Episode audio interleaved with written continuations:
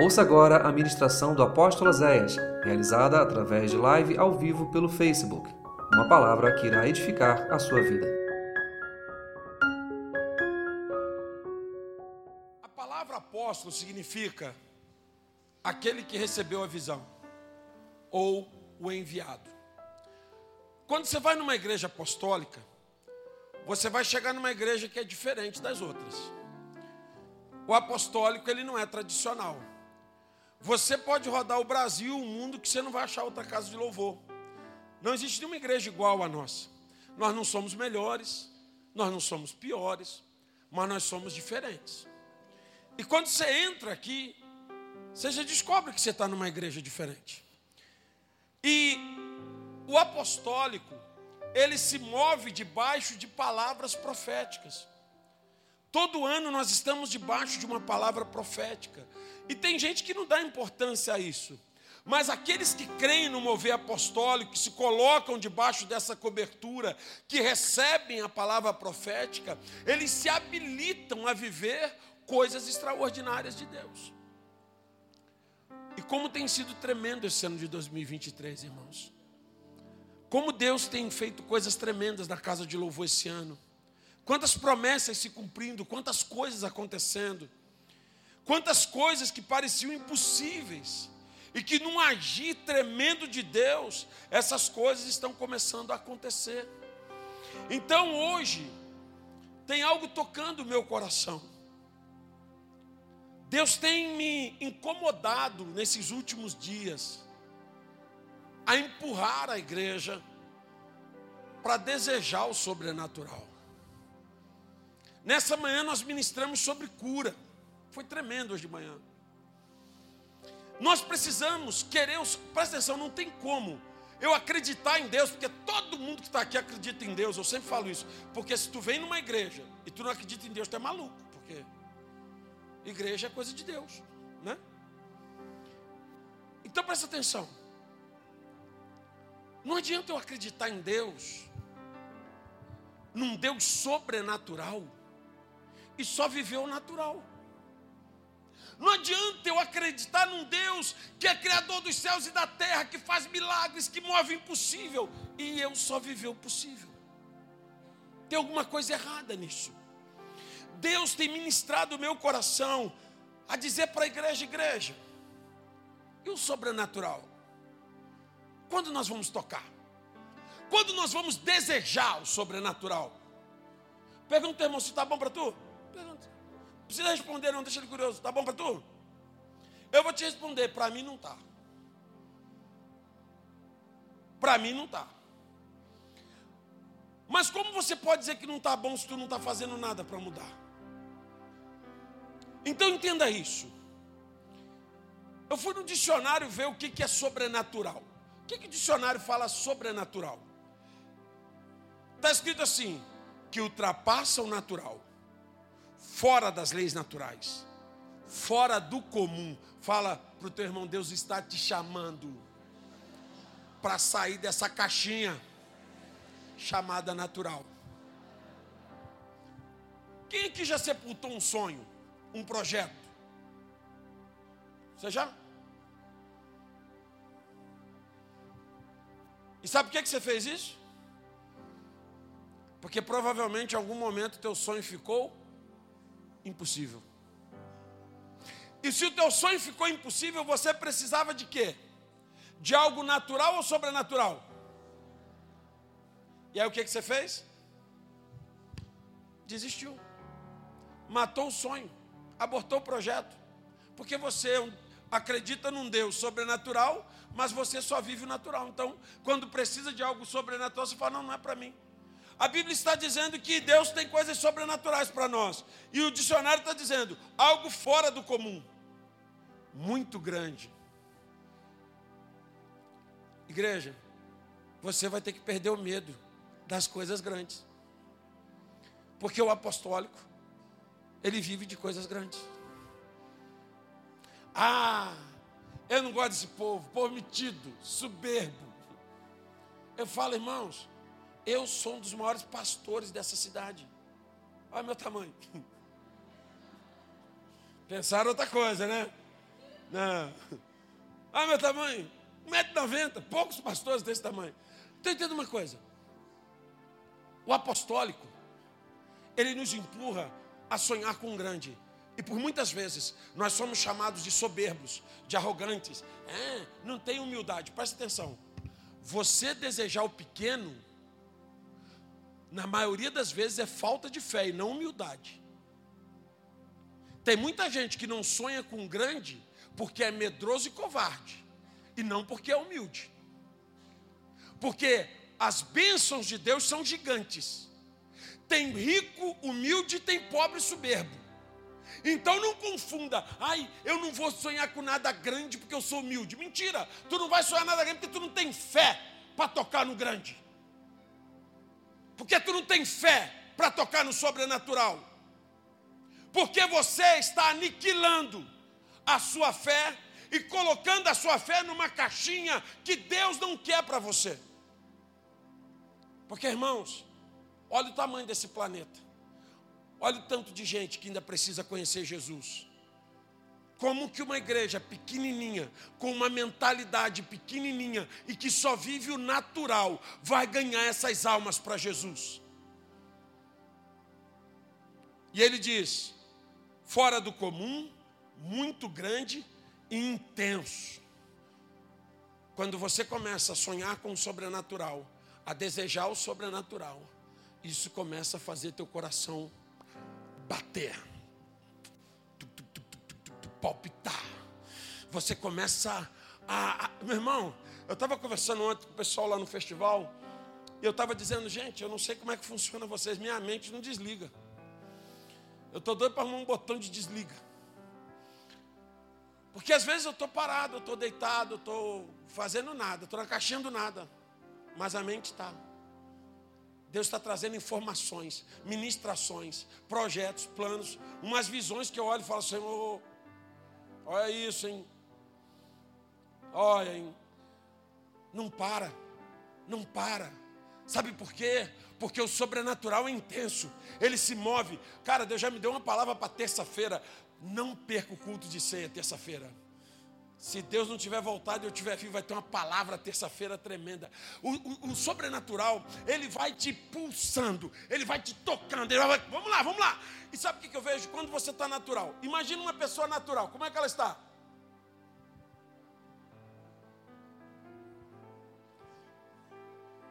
Está do jeito que você está aí, ó.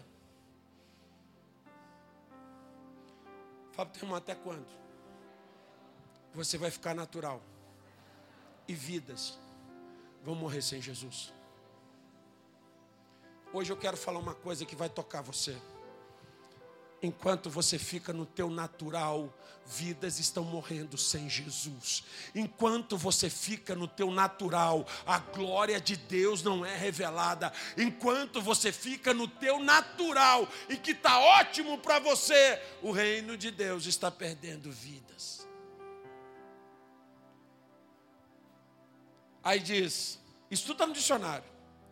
Extra, o sobrenatural é extraordinário. Sabe o que é extraordinário? É um troço doido. É um troço que ninguém. Porque às vezes eu passo ali na rua, eu olho para esse templo e falo: o senhor não é manso, não, Deus, olha aí. Para um povo que estava numa salinha de nove metros, até que a gente melhorou mas ainda é pequeno. É pequeno, irmãos. Nós temos hoje 87 crianças fazendo e-book, que é um curso de teologia para crianças e adolescentes. Nós temos 87 alunos. Você sabe qual é a minha meta? 500 alunos. Aonde que eu vou botar esses alunos? Não cabe, irmãos. Eu tenho um sonho de criar uma escola de levitas. Que vai ter aula de música, curso de teologia. Nós vamos preparar ministros de louvores para essa nação. Se você é doido, cara, teu sonho, eu não sonho com o que está na caixinha, eu sonho com o que está fora da caixinha, eu quero sonhar o sonho de Deus, o extraordinário de Deus. Tua empresa, teu negócio, teu ministério, a tua profissão, você pode também tocar o sobrenatural de Deus. Não importa se você é faxineiro, doutor, médico, veterinário, engenheiro, cara, você pode tocar o sobrenatural de Deus naquilo que você faz. Obviamente, isso é extraordinário. E aí diz assim: que não é conhecido, olha o que está no dicionário, extranatural, que não é conhecido senão pela fé. Até o dicionário anda pregando para nós. Sobrenatural, algo que não pode ser conhecido a não ser pela fé. Abra a tua Bíblia comigo em 1 Coríntios, capítulo 2, versículo 9. Todo mundo já conhece, mas nós vamos ler.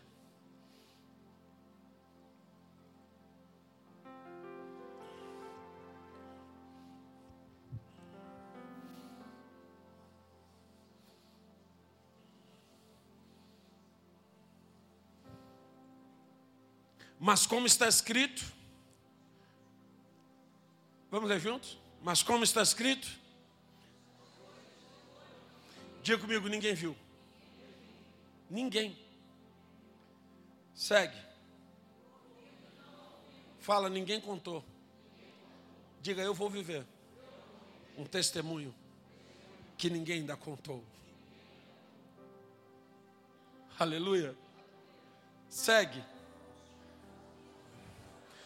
fala: nem o apóstolo, nem meus pais, ninguém imaginou o que Deus separou para mim. Aleluia. Continue. Você ama Deus? Agora eu quero. Não tira, não, deixa aí, por favor. Pode deixar ele. Deixa eu te fazer uma pergunta.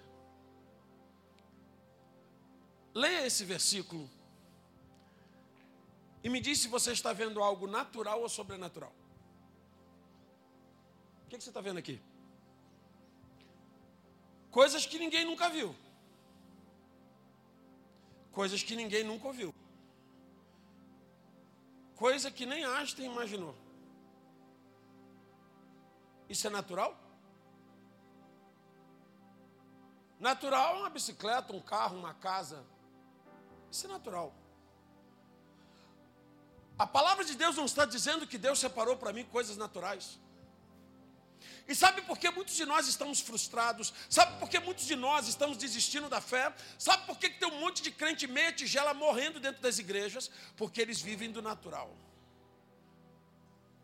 E Deus quer se mover no sobrenatural. A palavra não está dizendo que Deus separou para mim coisas que todo mundo vive.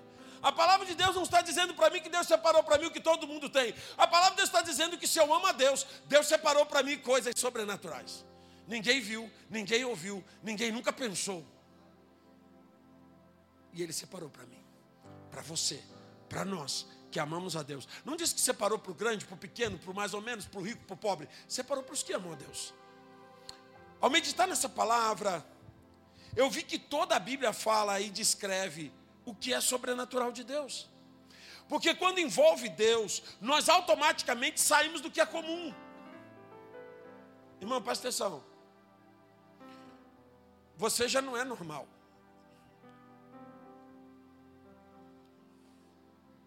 Tu se acha normal? Não, você não é normal. Você fala com um cara invisível. Tu não é normal tem problema.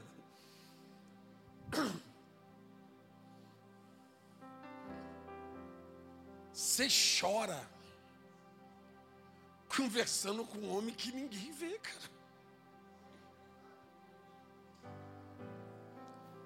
Às vezes, na segunda-feira, eu vejo os homens, um babado, chorando. Aí tu quer me dizer que tu é normal. Tu é normal. Você fala para as pessoas que o teu Deus vai fazer isso e aquilo. E os caras olham e falam, mas cadê o teu Deus? Aonde que ele está? Aí você fala, ele é o dono disso tudo. Aí o cara fala, coitado, ele tem problema.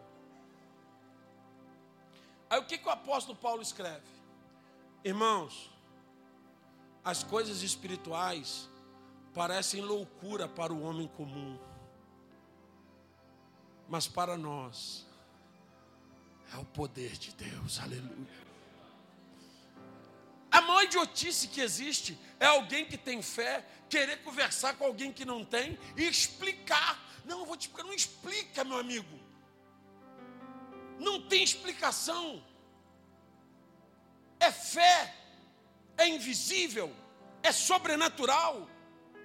Então, infelizmente, a cada dia nós, como igreja, estamos mais naturais, estamos mais incrédulos das coisas dos céus e mais crentes nas coisas da terra. Creio que nos últimos meses, se vocês pegarem as ministrações que foram entregues nesse altar, vocês verão que são de despertamento, de um chamado de Deus para o uso da fé. É Deus envolvendo a igreja para o mundo espiritual. Deus vem nos despertando para esse tempo que está liberado dos céus para nós. Fala, teu irmão, não está escrito que Deus vai liberar que Deus vai preparar. Está escrito que Deus já separou. Volta para mim, por favor, 1 Coríntios 2,9. Já separou. As que Deus? As que Deus? Eu não sou bom de, de, de, de português, verbo, mas está no passado. Ele já preparou. Ele não vai preparar, ele não vai fazer, ele não vai criar, ele não vai formar. Ele já fez, ele já preparou, ele já criou, ele já separou para mim e para você. Tá lá, é nosso. Mas você quer? Não, não queremos. E porque não queremos, não buscamos. Cara, eu imagine que hoje alguém chegue para você e fale assim: olha, morreu um um parente teu que você não conhecia. Deixou uma herança para você. Muita coisa não, uns 10 milhões. Nós estamos numa idade tremenda, né? Uns 10 milhões, né? Um troco para você de 10 milhões. Deixa eu perguntar. E vamos dizer que o cara falou assim: ó, isso é lá no Oiapoque, ou no Chuí, ou num ponto, numa ponta ou na outra do Brasil. O que, que você ia fazer? Honestamente, o que, que você ia fazer? Amanhã, chegou a carta agora, de noite no culto, o que, que você ia fazer amanhã? Hã? Pastor, o senhor tem dinheiro para me emprestar? Até um agiota, olha só, meu amigo. Preciso de dinheiro, uma bicicleta. Vou de bicicleta, vou de ônibus, vou pegando carona. Eu vou chegar. Fala para o teu irmão assim: o que Deus preparou e separou para você vale muito mais que isso. E você até hoje não pediu e não quis.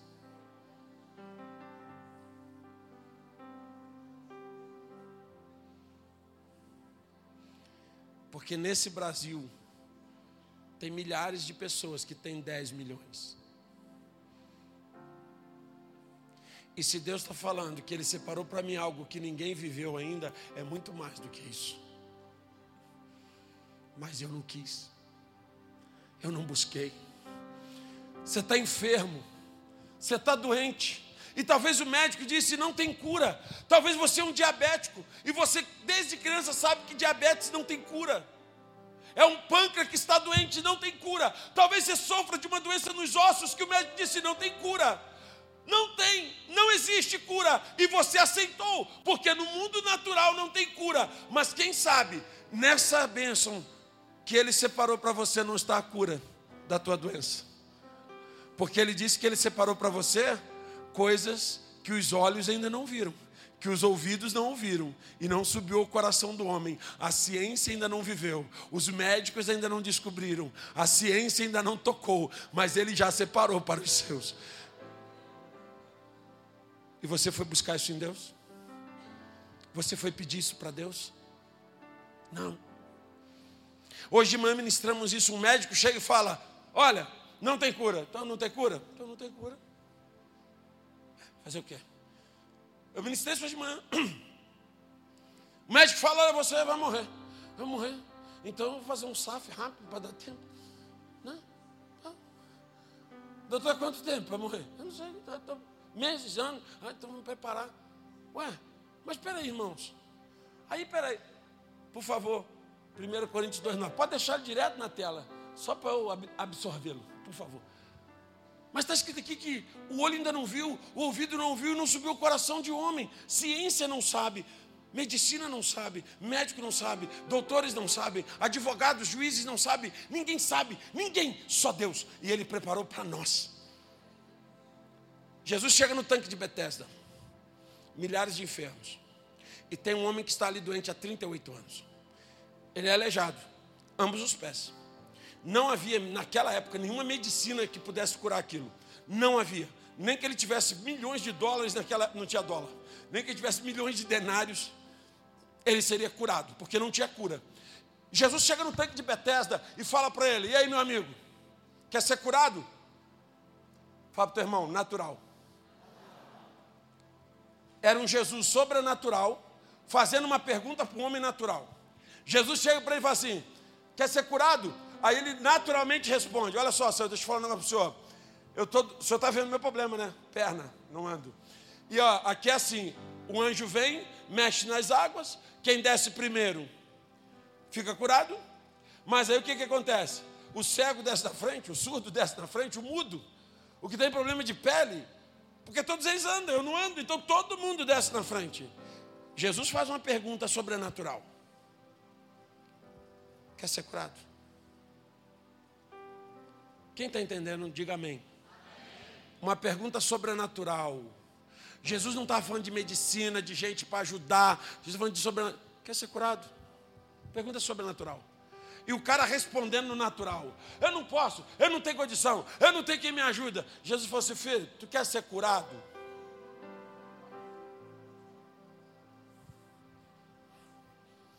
Eu faço a pergunta para você que está enfermo nessa noite: Você quer ser curado?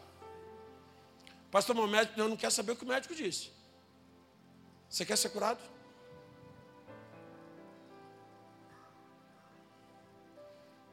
Você quer ser curado? Pastor, estou numa crise financeira. Pastor, não sei o quê. Pastor, estou endividado. Você quer resolver isso? Não, pastor, é que eu não tenho recurso, é que eu não tenho meio, é que eu não tenho emprego, é que eu não tenho dinheiro. Eu não estou perguntando uma resposta natural, eu quero uma resposta sobrenatural. Você quer? Jesus não queria explicações, Jesus fez uma pergunta direta: Tu quer ou não quer? Aí ele libera uma palavra sobrenatural. Quero. Agora eu te pergunto: por que, que essa palavra quero ali era sobrenatural? Por quê? Porque era impossível. Ao dizer quero, ele estava dizendo: eu aceito o impossível. Porque humanamente isso não existe. O senhor está me fazendo uma pergunta sobrenatural, eu vou dar uma resposta sobrenatural. Quero. Jesus fala, então levanta. Gente, eu vou, deixa eu trazer uma coisa para vocês aqui, isso é lindo demais. A cura dele já estava pronta, já estava liberada, já estava preparada para ele. Jesus só perguntou assim: Tu quer? É como se Jesus estivesse falando: Tu quer o que é teu? Só isso. E aí ele fala o quê? Quero. Quando ele fala quero, o que, que Jesus começa?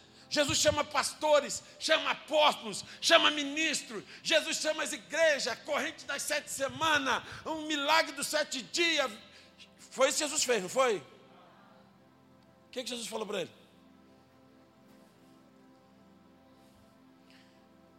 Pega a tua cama e vai embora.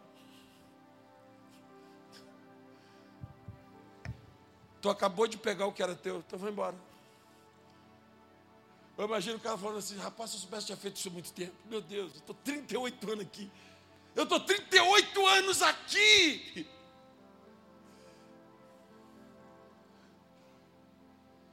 Com algo que era meu. Você quer? Quero, então você vai embora. Levanta vai embora. Era dele. Irmãos, sabe qual é o problema? Nós não estamos vivendo o sobrenatural. Não é porque Deus não se move. Não é porque. Nada, irmãos. É porque a gente não quer. Nós não queremos. Nós nos tornamos naturais. Acreditando num Deus sobrenatural. Fala para teu irmão, não vai dar certo. Uma igreja natural. Acreditando num Deus sobrenatural. Dá para dar certo o troço desse, irmãos? Não dá, irmão. Não dá. Se ele é sobrenatural, eu preciso começar a acreditar no sobrenatural. E a querer buscar o que é meu. Irmãos, como é que eu vou viver isso, apóstolo? Lá em Mateus capítulo 16, do 13 ao 19, Jesus vai fazer uma pergunta aos discípulos. Primeiro ele pergunta: Quem os homens dizem que eu sou?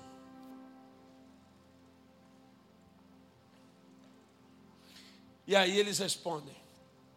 Uns estão dizendo que tu és Elias, outros estão dizendo que é Jeremias, outros estão dizendo que tu é João Batista, que tu é a reencarnação de um dos profetas. E aí Jesus vai fazer uma pergunta agora direta. E vocês? Quem vocês dizem que eu sou? Presta atenção, porque essa pergunta Jesus está fazendo hoje para nós aqui. A pergunta é: para você, quem eu sou? Jesus estava perguntando: para vocês, quem eu sou?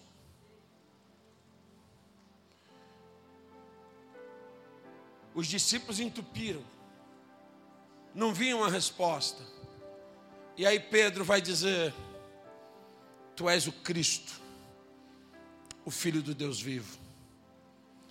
Agora, mais interessante é a resposta de Jesus. Ele vai dizer: Simão, filho de Jonas, isso não te foi revelado pela carne e o sangue, mas pelo o meu Pai que está nos céus você só consegue discernir quem é Deus quando você vai para o mundo espiritual, quando você vai para o sobrenatural, porque fora isso, Deus é uma religião, fora isso, Jesus é uma religião. As igrejas estão lotadas de religiosos, pessoas que vão a culto, são religiosas, não bebem, não matam, não desgraça ninguém, mas não têm intimidade, não tocam no sobrenatural, porque vivem uma religião. E Jesus não é religião, Jesus é é poder, é o sobrenatural, é o extraordinário de Deus, é o Verbo encarnado, aleluia. Esse é Jesus. Então eu não posso lidar com uma coisa sobrenatural, de forma natural. E aí Jesus vai dizer para ele: Ô Pedro, sobre essa chave que tu falou, sobre essa fala que tu disse, ela é uma pedra, eu sou a pedra. E sobre essa pedra o meu pai vai edificar a igreja. Aí eu pergunto: quem é Jesus para você? Jesus já estava três anos andando com eles. Eles viram Jesus fazer coisas tremendas, mas já era a hora da morte de Jesus. E Jesus chega para aqueles homens e pergunta: Quem o povo diz que eu sou? E logo depois ele pergunta: E vocês quem vocês dizem que eu sou? E eu pergunto para você que está aqui nessa noite, me assistindo pela internet ou aqui, quem é Jesus para você? Jesus é o Filho de Deus, Jesus é o Cordeiro de Deus, Jesus é o Salvador. Je... Não, meu irmão. Isso são respostas teóricas. Isso você aprendeu na escolinha dominical. Isso aí você aprendeu nos cultos. Quem é Jesus para você? Para você. Quem é Ele em você? Jesus sabia que a multidão teria mais variadas opiniões, mas ele queria mostrar algo ainda mais importante. Porque Paulo, em 1 Coríntios 10, do 11 ao 12, ele diz o seguinte: Porque qual dos homens sabe as coisas do homem? Senão o espírito do homem que nele está. Assim também ninguém sabe as coisas de Deus senão o Espírito Santo. Mas nós não recebemos o espírito do mundo, mas recebemos o espírito que vem de Deus, para que pudéssemos conhecer o que nos é dado gratuitamente por Deus. Nós precisamos de uma ação do espírito para viver o sobrenatural. O caminho do sobrenatural é Jesus. Se o teu Salvador é Jesus, se você tem intimidade com Ele, Ele se revela a você todo dia. Ele age em você. Ele toca em você para coisas que ninguém entende. Sabe qual é o nosso problema de querer o sobrenatural? Que nós temos medo de ser incompreendido. Nós temos medo de ser ridículos. Sim ou não? O que, que vão falar de mim? Você imagina um jovem hoje que resolveu se santificar.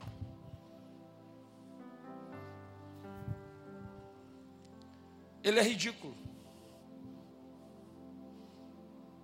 Aos olhos do mundo ele é ridículo. Às vezes aos olhos da família. Você imagina você que está profetizando a transformação de uma vida. Você imagina você que está profetizando um milagre de cura. E as pessoas falam, tem pena, né? Ela é fanática, ele é fanático, eles são doidos, eles têm problemas. Porque as pessoas estão acostumadas a perder, a ser derrotadas, a serem vencidas, a serem destruídas. Mas a igreja, ela tomou posse dessa palavra e Jesus disse: as portas do inferno não vão prevalecer contra ela. O caminho do sobrenatural é Jesus. Uma igreja edificada em Cristo é uma igreja sobrenaturalmente invencível. Irmão, Jesus disse assim: Pedro, as portas do inferno não vão prevalecer contra a igreja. Irmãos, onde está a invencibilidade da igreja? Olha quanta gente derrotada. Olha quantos crentes destruídos, olha quantos crentes vencidos, vencidos por uma enfermidade, vencidos por uma luta no casamento, vencidos por um problema familiar, vencidos por uma crise financeira, uma igreja destruída, que aceita perder, que aceita ser derrotada. Aonde está a invencibilidade sobrenatural de Deus em nós? O inferno tem atacado com as forças dele. Nós estamos vendo casamentos destruídos, famílias destruídas, filhos destruídos, uma juventude sendo destruída. Ele está vindo com tudo, com pressa, tem pouco tempo. Nós nunca tivemos uma geração tão doente das doenças emocionais. A depressão hoje está nas crianças, nos adultos, nos adolescentes, nos idosos. Pessoas estão com crises de ansiedade, jovens estão comendo as unhas, crianças estão com crise de ansiedade, crianças estão tomando remédio tarja preta. Sabe por quê, irmãos? Porque as pessoas estão adoecendo emocionalmente. E sabe o que mais me desespera? No meio dessas pessoas está a igreja. Aquela igreja que tem todo o poder aquela igreja que as portas do inferno não prevaleceriam, aquela, aquela igreja que tem a chave, ela está vivendo natural. Presta atenção. Ele disse: as portas do inferno não vão prevalecer. A pedra sobre a qual nós estamos é Jesus. Em Isaías 53, ele diz que ele já levou todas as nossas dores, todas as nossas enfermidades. Pergunta para o irmão: como é que você tem lidado com os teus problemas?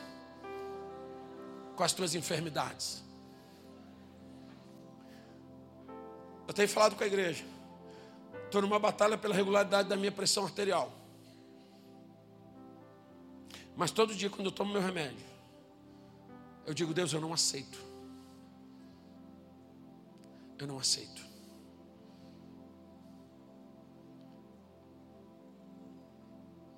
Eu quero a cura. Eu quero ser curado. Essa cura está em algum lugar e eu quero. Eu estou disposto a ir buscar. Porque se fosse 10 milhões, eu ia atravessar, eu ia chegar no Oiapoque, no Chuí, de bicicleta, de carro ou de ônibus. Então, se a minha cura está no mundo sobrenatural, eu vou buscá-la. Se o meu milagre está no mundo sobrenatural, eu vou buscá-lo. Porque é lá que Deus está se movendo. Nós estamos vendo uma igreja sem chave. A igreja natural, diga comigo, a igreja natural. Não tem a chave. Jesus disse assim: Pedro, gente, isso aqui é profético demais.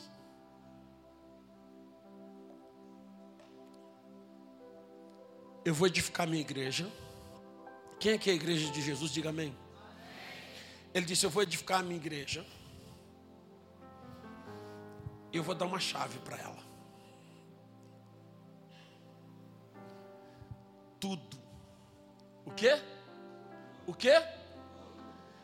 Que ela ligar na terra vai ser ligado no céu. E tudo. O quê? Que ela desligar será com posse dessa palavra, será que se eu entrar no mundo sobrenatural e desligar minha enfermidade aqui na terra, ela vai ser desligada no céu? O que, que aquele paralítico fez? Quando ele disse, Eu quero, ele ativou no céu. Você quer ser curado? Quero. Ativou no céu. Ele ligou. Jesus olha para o cego e diz: O que queres que eu te faça? E ele disse: Eu quero ver. Puf, ativou no céu. Jesus disse: Veja. Pessoas ainda estão tocando o sobrenatural de Deus, ativando coisas dos céus que já estão liberadas para ela. Ah, pastor, mas presta atenção, não é num culto igual hoje só que você vai falar dizer: "Deus, eu quero". Aí amanhã não aconteceu, tu fala agora não quero mais. Pastor falou que ia ser uma benção, era só ligar na terra que ia ligar no céu. Não ligou nada, tá tudo dando errado. Meu irmão, você acha que é fácil assim? Tu não ia chegar ao Iapoca ou Chuí em dois minutos? Nem de avião tu chegava em um minuto. Tem um processo. Uma igreja sem chave é porque ela está dominada por entretenimentos. Irmãos, eu uso muitas redes sociais para divulgar o Evangelho.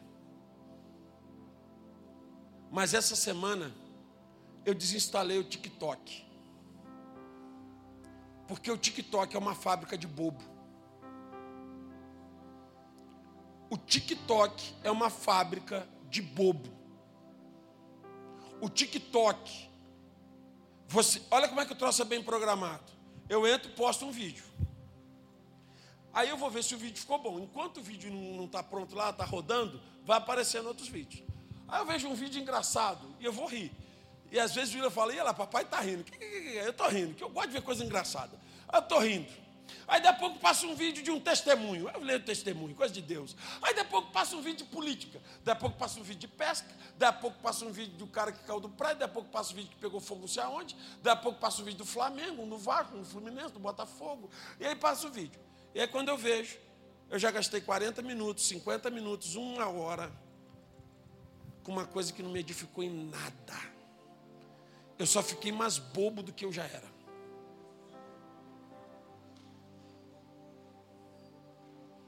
O TikTok, ele existe para idiotizar o Ocidente. Vê quem faz sucesso no TikTok. Vê quem fica milionário no TikTok. Dancinhas idiotas. Brincadeiras idiotas. E o cara estoura. Obrigado, meu Deus. Luva de pedreiro. Pum. Milhões de seguidores.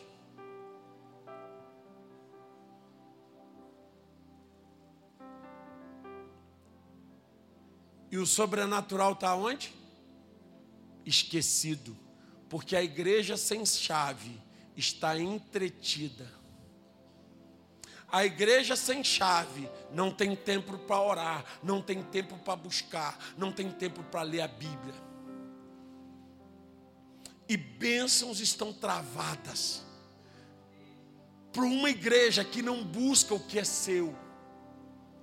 Então entenda uma coisa: a cada dia nós estamos trocando a presença de Deus por entretenimentos. Somos uma igreja entretida, ocupada com coisas da terra. E qual a consequência? Uma igreja sem o sobrenatural de Deus. Por que, que não acionamos a chave da cura sobrenatural como Jesus? Como Pedro, como Paulo? Por que não acionamos as chaves dos cofres dos céus, de onde vem toda a provisão que precisamos? Por que não acionamos a chave da libertação, que pode mudar a história da nossa família, de um ente querido, de uma esposa, de um marido, de um amigo? Porque estamos sem chaves. O inimigo tem nos entretido e nos feito olhar para baixo, ao invés de olharmos para cima. Então, nós precisamos nos envolver com as coisas de Deus, porque Deus quer te dar uma chave que vai ligar no mundo espiritual o sobrenatural de Deus sobre a sua vida. Essa é a última parte da ministração, eu quero que você preste atenção. Diga a chave é a fé. E sabe como que você consegue fé? Através de uma intimidade com Deus.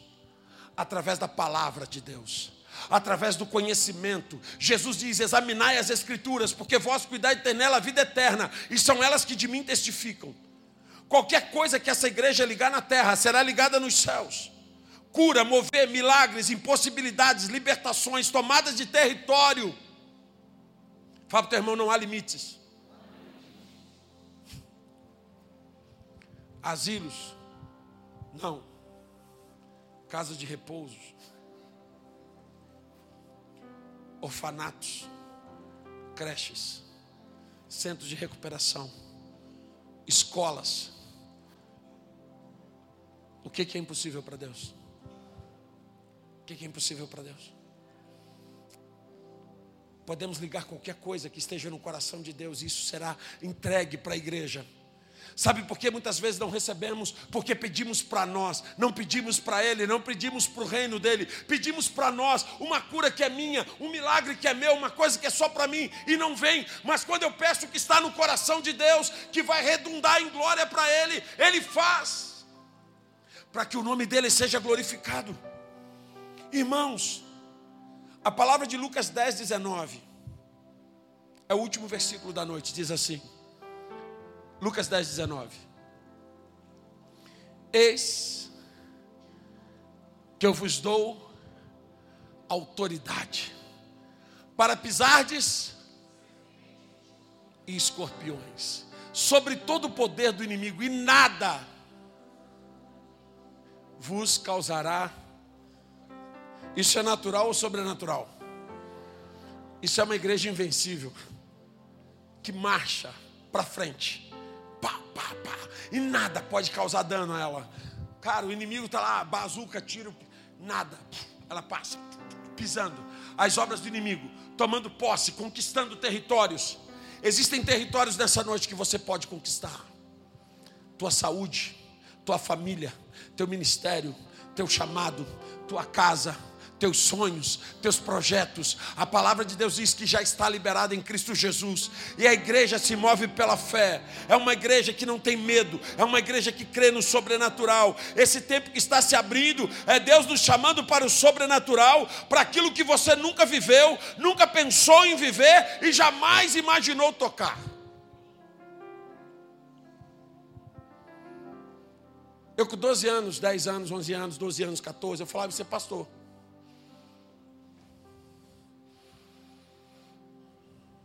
Mas eu não imaginava isso aqui.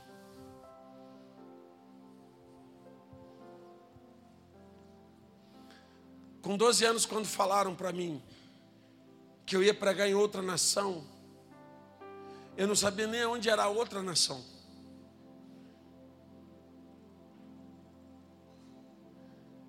Muito mal falando português.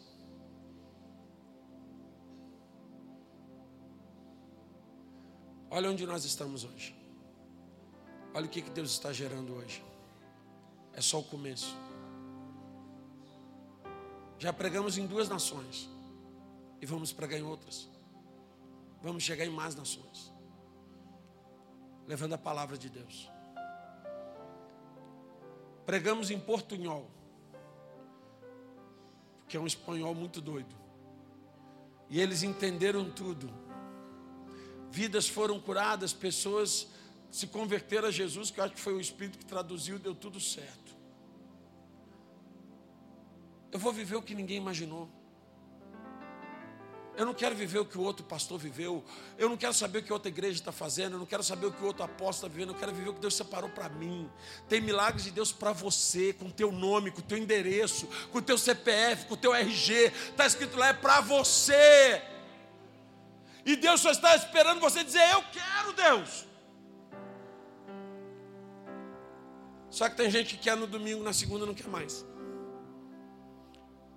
Esse tempo que está se abrindo é para tocar o sobrenatural de Deus. Hoje de manhã, eu dei um testemunho. Só tinha 50% de testemunho. Eu fiquei feliz porque hoje de noite eu estou com 100% de testemunho. Eu quero chamar, vem cá por favor. Glaucia e Samara, por favor.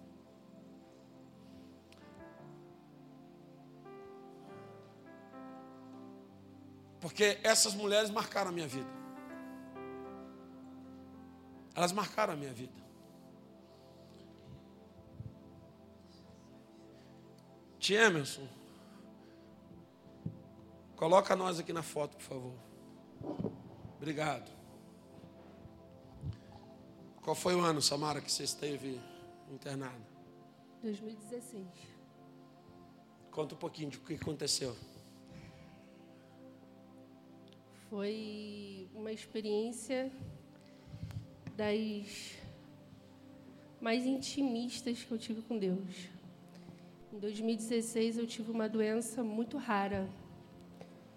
E eu estava indo para a faculdade, comecei a sentir uns sintomas nas pernas. Achei que era uma dorzinha. E fui parar no hospital e com umas duas semanas internada, a doença ela tomou meu corpo todo. Ela pegou meu intestino, minha bexiga e ela foi subindo muito rápido. E eles, os médicos falavam que, que para mim não tinha mais jeito. E, e nesse período eu não sabia qual era o nome da doença, porque eles chegaram e falaram com a minha mãe. Só que foi numa visita muito rápida da médica porque a médica ela costuma ir de manhã cedo, ela te olha rápido, né? Para ver se você está bem e vai. Só que ela botou a mão assim nas minhas pernas e ela começou a apertar. E eu, ela falou: Samara, você está sentindo suas pernas? E eu já não estava falando bem. E ela falou: chama o CTI agora e vamos correr com ela agora. E eu fui correndo, né? Aquela movimentação que eu nunca tinha visto de tantos médicos em cima de mim. E fui parar no CTI. Quando eu cheguei no CTI, é, é, é marcante até hoje, porque a atmosfera daquele lugar é muito diferente. Você sente o espírito da morte o tempo todo te rodeando, o tempo todo. E minha mãe ficava o tempo todo comigo. Porque normalmente CTI você não pode ter acompanhante. E eles falaram: mãe, você vai ficar com a sua filha porque você vai se despedir dela. Porque ela não, não tem como ela viver.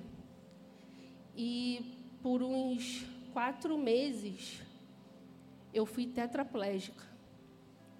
Eu não sentia nada do pescoço para baixo. E os médicos falavam: você não vai voltar a andar. Você vai viver na fralda vai viver com sonda, é, sua mãe e seu pai dando comida na sua boca. Você não tem mais expectativa de vida. E em todo o tempo, o apóstolo, juntamente com a minha família, eu em nenhum momento eu falei, eu acho que eu vou morrer. Em todo o tempo, é, até os médicos falavam assim, que coisa estranha essa menina ela ela tá rindo, ela tá feliz. As pessoas chegavam para me visitar e falavam assim: não, não, não sou eu que tenho que orar por você, você que tem que orar por mim, Porque que fé é essa? Você está com expectativa de que tu não vai andar. Que você não vai, não vai poder casar, não vai poder ter filhos, você não vai ter nada. Perspectiva de vida nenhuma.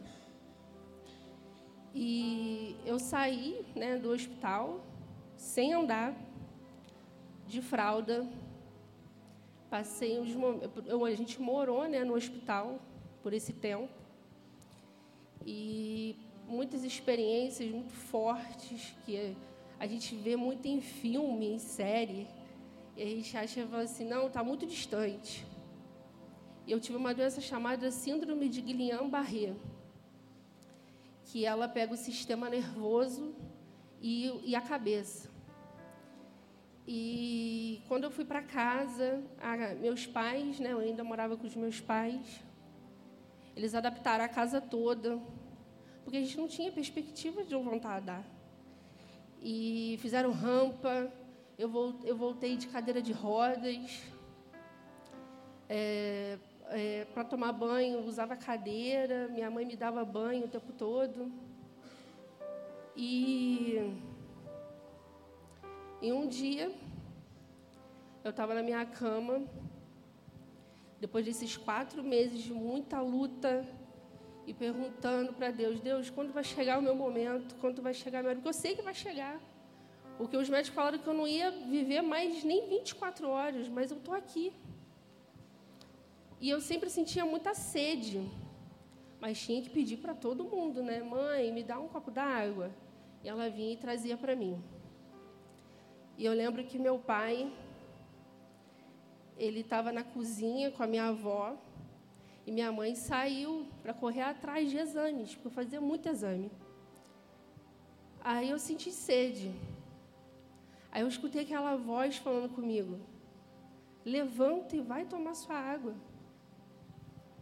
Mas eu não pensei nem, nem assim, nem naquela possibilidade, tipo assim, eu não tenho como.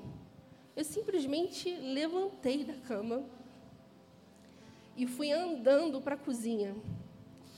O meu pai, ele olhou para mim e falou assim: Meu Deus, o meu milagre está andando.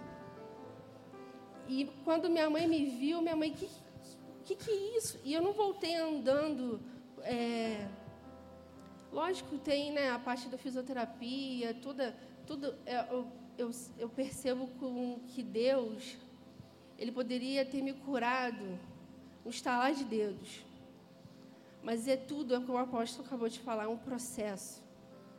Esse processo ele não estava sendo só na minha vida, mas na vida do meu pai, na vida da minha mãe.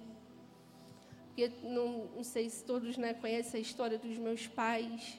Eles também eles eles se divorciaram. E foi um período que eles voltaram o casamento deles. E o meu pai, né, o Sandro, ele vem aqui nos cultos de sacerdotes. O apóstolo sempre junto com a nossa família. Então, assim, foi um manifestar de Deus na nossa vida em todas as áreas. Ele restituiu a minha família, ele restituiu a minha saúde. E quando passou o tempo que eu voltei a andar, eu falei, eu falei com a minha mãe: mãe, eu quero voltar no hospital. Eu preciso ver aquelas enfermeiras. Eu preciso ver aqueles médicos. Eu preciso que aquela médica que falou, você vai morrer, ela me vê. Eu, eu preciso que ela me veja. Quando a gente chegou no hospital, que foi no Hospital São José, que eu entrei pelas portas, as enfermeiras ficaram, meu Deus, Samara, você está andando, andando. Aí foi aquela festa e ela, na hora ela falou, eu tenho mais uma coisa para te falar. No mesmo dia que você recebeu alta, todo o andar do hospital recebeu alta também. A gente está sem paciente. Você não esteve aqui só pela sua cura, só de você ter passado por aqui, alguma coisa aconteceu. Falei, não, foi o Espírito Santo que, através da minha vida, alcançou outras famílias também. Então, assim, é, até hoje, se passaram sete anos. E foram, eu falo com, né, a nossa família sempre fala, eu tenho dois aniversários no ano, né? Em agosto fez sete anos. Sete anos que Deus restaurou a minha vida por completo. E toda vez que eu estou andando, eu, eu corro, faço vida normal. As pessoas olham assim para mim e falam: Meu Deus, o milagre está andando. Até hoje, os médicos, né, porque eu tenho que fazer todo ano consulta com os médicos, os médicos falam que é impossível eu ter voltado a andar. Se formou. Me formei. Casou. Casei. O apóstolo fez o meu casamento. Então, assim, é, toda a honra e toda a glória para Deus. Antes de você aplaudir, peraí, peraí, peraí, peraí. Porque tem uma parte. Pode baixar um pouquinho o nosso retorno, Fiote, só um pouquinho. Tem uma parte que não foi da Samara, foi da Glaucia. Porque a Glaucia me ligou e disse: Apóstolo, vem para cá agora, vem correndo, por favor. Boa noite. Foi a parte que o CTI desceu e a médica disse para mim assim: é, Samara está com uma doença chamada Guillain-Barré. Eu tinha acabado de me formar. E naquela semana da, da formação, é, a classe, a turma, tinha que fazer uma determinada matéria. Até nisso Deus cuidou. E a professora olhou para mim na minha direção e falou assim: Você é a única que não vai fazer o que a turma vai fazer. Eu falei: Como assim? Porque era feito em grupo. Ela falou: Não, eu quero que você estude Guillain-Barré. Eu sou formada na área da enfermagem. E ela falou: Você vai estudar para Guillain-Barré. Eu quero que você estude e traga o trabalho para mim. Na outra semana aconteceu tudo isso com Samara. Então, assim, Deus, às vezes a gente não consegue entender, né? Mas eu precisei de estudar por esse processo que a minha filha ia passar. E a médica disse para mim assim: não tem jeito ela vai para o CTI, mas o, os órgãos dela tá parando tudo. E eu saí do quarto, liguei para o apóstolo, não consegui no momento falar com o meu esposo, foi a única pessoa que eu falei. Falei, apóstolo, vem para cá. E o Espírito Santo de Deus falou para mim assim: agora eu quero ver você me adorar. Me adora. E ali eu lembro até hoje que eu dobrei os meus joelhos no corredor do hospital. A médica disse para mim assim: levanta, vamos parar com essa palhaçada. Eu falei, não toque em mim, não toque em mim, porque eu vou orar. Eu lembro disso até hoje, as enfermeiras são minhas amigas, e elas fizeram um círculo em volta, falou assim, não toca nela não. Aí ela disse para mim assim, eu aposto que é crente. Lá vem esses crentes com esse negócio de oração. E o Senhor falou para mim assim, põe a boca no pó e clama. Clama porque você vai precisar clamar, mas eu já te dei eu já te dei o conhecimento. Você sabe por aquilo tudo que ela vai passar. E eu no Hospital São José, até hoje, quando eu vou lá, né? Porque eu estou em um outro processo com a minha mãe. E até hoje, quando eu entro no Hospital São José com aqueles meninos lá do que manobram carros, eles falam assim: lá vem a doidinha de Jesus. Porque o tempo todo eu no Hospital São José, eu, era, eu sou conhecida como a doidinha de Jesus. Porque eu andava naquele corredor e falava assim: morte aqui não. A minha filha não vai morrer. E o chefe do, do CTI disse para mim assim, gritando, né? Porque ele ficou. Eu sei que não era ele. E ele falou para mim assim: ela vai morrer, não tem jeito, não tem jeito. Eu falei: não vai morrer. Mas não com essa calma que eu estou falando aqui com a igreja, né? Eu falei: não vai morrer, minha filha não vai morrer, porque o Senhor não falou isso para mim. O Senhor disse para mim que ela vai viver, só que é um processo. E aí e aí ela passou esse tempo todo no CTI e Deus fez a obra que tinha que ser feito. Mas eu andava no corredor. Eu fui proibida de entrar nos quartos do CTI. E, e como a gente estuda e a gente sabe de leis dentro do hospital, eu falei: no, no quarto eu não posso entrar, mas no corredor eu posso andar.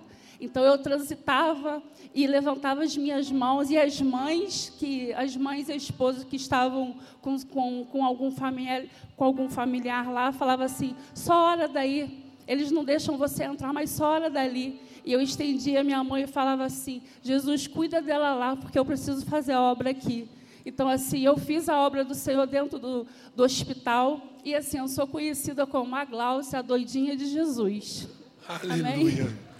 Obrigado.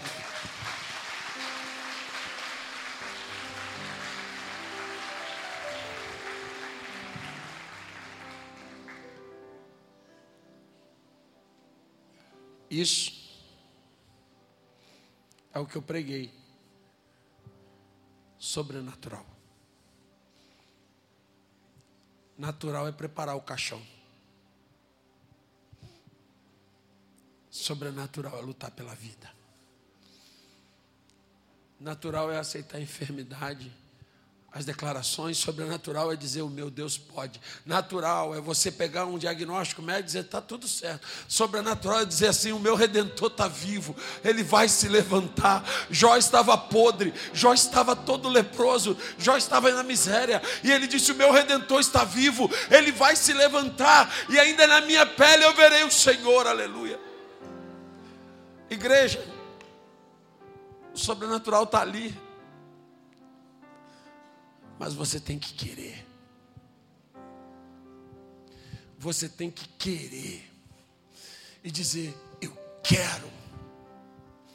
Eu vou fazer o que for preciso. Eu vou orar, eu vou jejuar, eu vou ler Bíblia, eu vou clamar na madrugada. Eu vou fazer o que tu pedir, mas eu quero, Deus. Eu quero tocar o sobrenatural sobre a enfermidade, sobre a doença Declare o nome de Jesus.